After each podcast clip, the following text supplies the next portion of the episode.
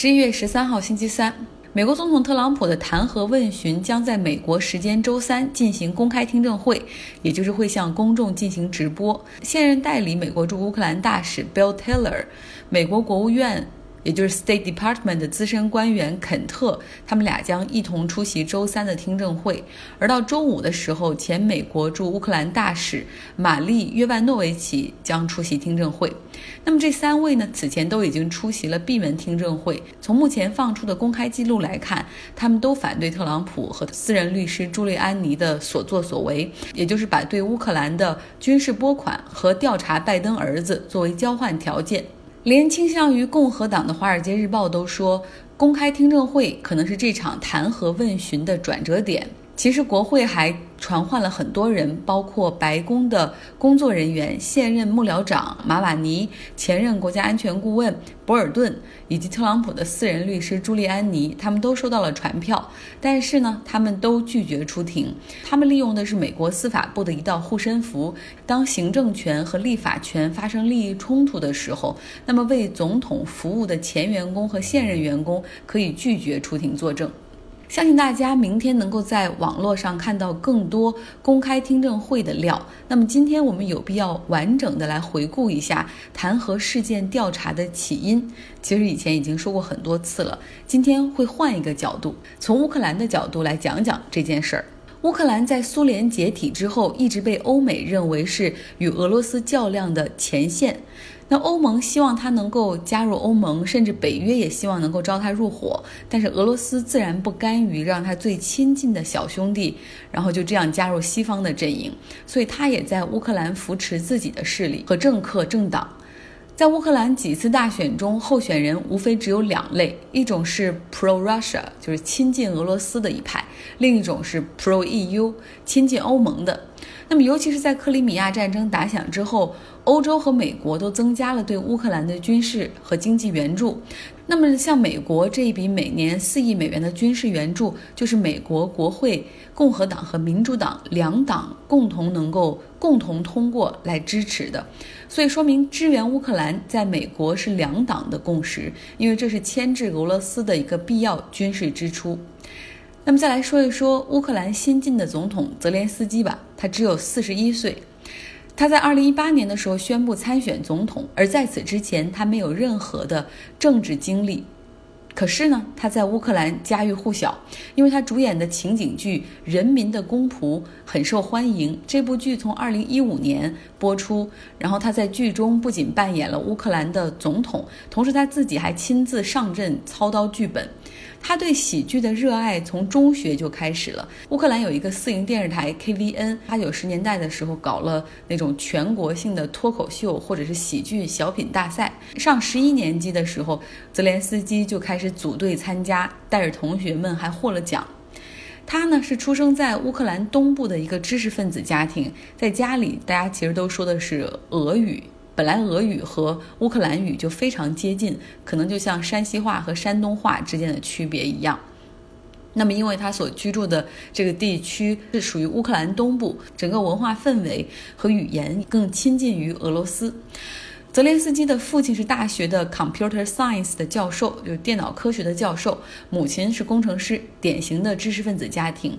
那泽连斯基。一直非常心心念念喜剧，所以读大学的时候就在本地上了一个不知名的大学，读的是法学专业。虽然读了大学，但是他大部分的时间都全部用于 KBN 这个电视台，然后他们一起来就是拍小品、写喜剧，然后搞一些情景剧出来。那么这家电视台后来也顺应潮流，干脆变成了一个喜剧频道。泽连斯基算是当家花旦吧，大家可以把它想象成为英达之于国内情景剧的感觉，只不过泽连斯基更加年轻、更加有活力，而且有组织能力。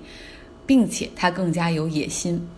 那么 KVN 电视台那个时候，每到周末有一档节目，就像美国的周六夜现场一样，就有那种 live show 的喜剧，里面会有各种各样针对过去一周所发生的事情的，比如说时政类的事情啊，或者是整个社会新闻的事情，针砭时弊的进行讽刺。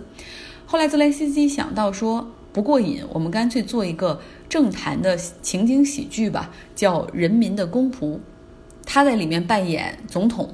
那那讲一个剧中的桥段，大家来感受一下。泽连斯基所扮演的乌克兰总统，他一心一意希望乌克兰能够加入欧盟。有一天，他忽然接到德国总理默克尔的电话，然后就通知他们说：“恭喜你们，你们将被欧盟接纳。”然后这个总统非常开心，开心到甚至都说出了脏话。这个默克尔忽然说：“哦，对不起，我意识到我打错了，我应该打电话给的是黑山，不是乌克兰。”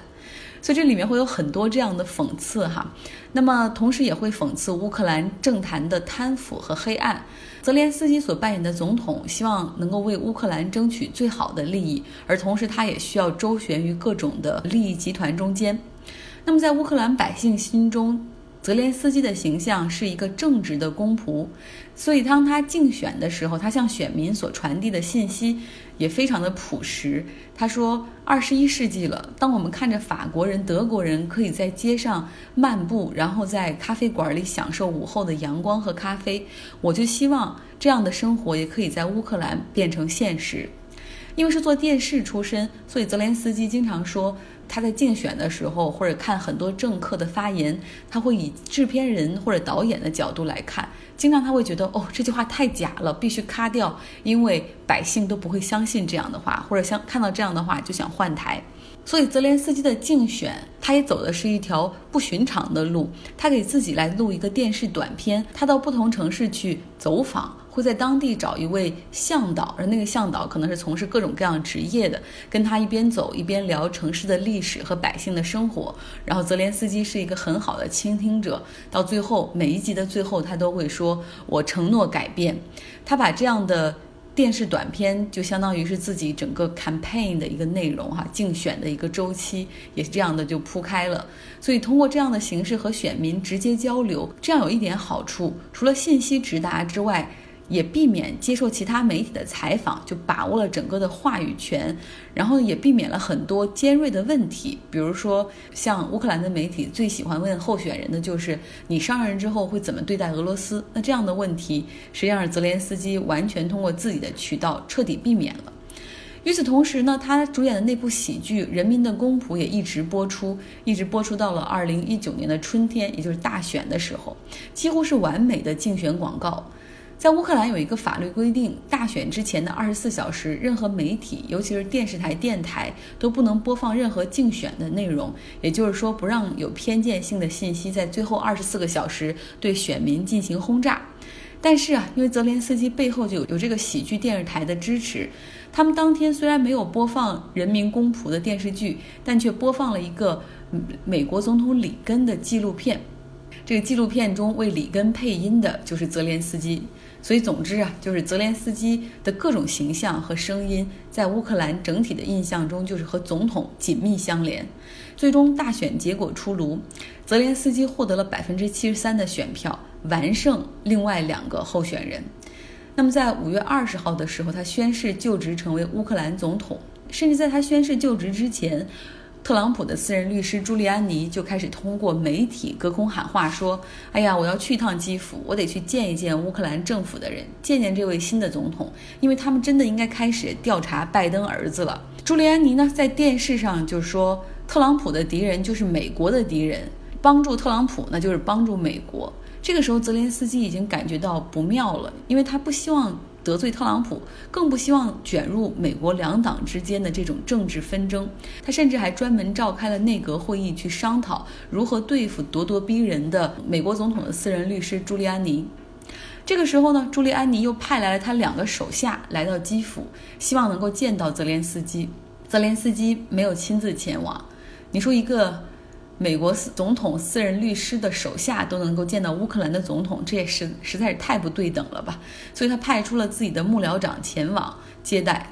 他的幕僚长过去就是他所工作电视台的执行制片人，现在来帮他做幕僚长。那另外呢，其实泽连斯基过去。在电视行业中所合作的很多制片人、导演和编剧，不少都进了他的政府内阁工作，所以很多人实际上是缺少外交和政治技巧和城府的。不过呢，他们在乌克兰的政坛却所向披靡。在六七月份的时候，泽连斯基他宣布解散议会，进行了议会重新选举。他所新成立的党派人民公仆，就和电电视节目一个名字的那个。在议会中大获全胜，而大部分他们的议员都是第一次从政。这个当选的议员中有有餐馆的老板、小企业主、婚礼的摄影师、披萨店老板等等。赢得议会的选举之后，泽连斯基开始集中精力想办法搞定四亿美元的美国军事援助，因为按周期他应该到账了。他找到美国驻乌克兰大使询问情况，后者大致给他的回复就是：你可能需要见一下朱利安尼，之后我们才能够给你安排与特朗普的直接面对面的会见。那么之后呢？泽连斯基和特朗普终于哈在七月二十五号通了电话。泽连斯基讲的是乌克兰语，而他和特朗普之间有翻译哈来中间传递信息。泽连斯基在电话中说：“哎呀，我住过你的特朗普大厦，条件好极了。”还向特朗普保证说他将是特朗普最好的朋友。他谈到很多他跟特朗普的共同点，比如说他们都在电视上建立的一定的声望，然后才从政。因为泽连斯基是喜剧演员，而特朗普是真人秀明星。那么特朗普也很高兴啊，他说：“像德国这欧盟的老大，什么都帮不了你们，你们最后还得靠美国。”这个时候呢，泽连斯基似乎看到了说话的这个时机已经到了，于是提起了四亿美元的军事援助，然后就说这个钱应该什么时候到账，什么时候发呢？特朗普没有直接回答，然后就说：“哎，你知道拜登儿子的事儿吗？他在乌克兰的一个能源公司里面做法律顾问，然后这中间有点问题。你们的检察官本来在调查他，但后来那个检察官被停职了。你觉得是不是应该重新启动对拜登儿子的调查呢？”那么泽连斯基很聪明，没有明确的回复，他只是说：“您放心，我百分之百是你的人。” 然后这样的一个电话，这个电话记录现在是被完全百分之百的公开，所以让泽连斯基感到很尴尬，因为他的态度实在太谄媚了，非常像他过去在电视节目中所抨击的政客。时间到了八月初，泽连斯基一看哈，美国总统已经跟他通了电话，他也想想在这在军事援助事事件上要想推进，需要表现出点诚意，于是派出了自己的幕僚长去西班牙和朱利安尼进行了会议。那次会议似乎有很多误解，也不知道是不是翻译的问题。朱利安尼回到美国所带回的信息是，乌克兰人将要调查拜登儿子。而泽连斯基的幕僚长回去向他汇报说：“这趟浑水我们不能趟，因为万一特朗普输掉大选，我们连民主党也都得罪了。因为毕竟给乌克兰钱是美国国会两党之间达成的协议，乌克兰不应该在这个在这个时候挑边站，比如说去选特朗普的大腿去抱。那么这个时候呢，美国驻欧盟大使桑德兰他又敦促泽连斯基说。”哎呀，你看，你应该启动对拜登儿子的调查了，要不然你怎么拿到这笔援助呢？如果你觉得启动需要一个周期的话，是不是可以先发一个声明，就是说乌克兰准备去启动这个调查，这样让特朗普放心，你这个钱也就方便到账。泽连斯基没有回复。这个时候呢，乌克兰又通过其他关系、外交渠道找到了美国一个负责外交事务的参议员，讲清了问题。而后者为他安排了当晚 CNN 的采访，说可以在电视上聊一聊这个拨款问题，通过媒体渠道，然后以及引起更多议员的关注，来给总统施压。那么在得知这个消息之后，白宫立刻说不要去接受这个采访，我们马上放款。所以说，这个钱就终于到账了。到了九月份的时候，美国政府内部的举报者 （whistleblower） 他们将特朗普在外交上的一些问题，就尤其是与乌克兰总统泽连斯基之间的这些问题揭发了出来。实际上，这个 whistleblower 他是救了泽连斯基，否则再这样下去的话，他可能真的必须要在特朗普和拜登之间做出选择。所以今天大概用了十几分钟，就只说这一件事儿吧。如果希望能够看到泽连斯基的一些在人民公仆电视中的一些画面，也可以到微信公众号上去看一下。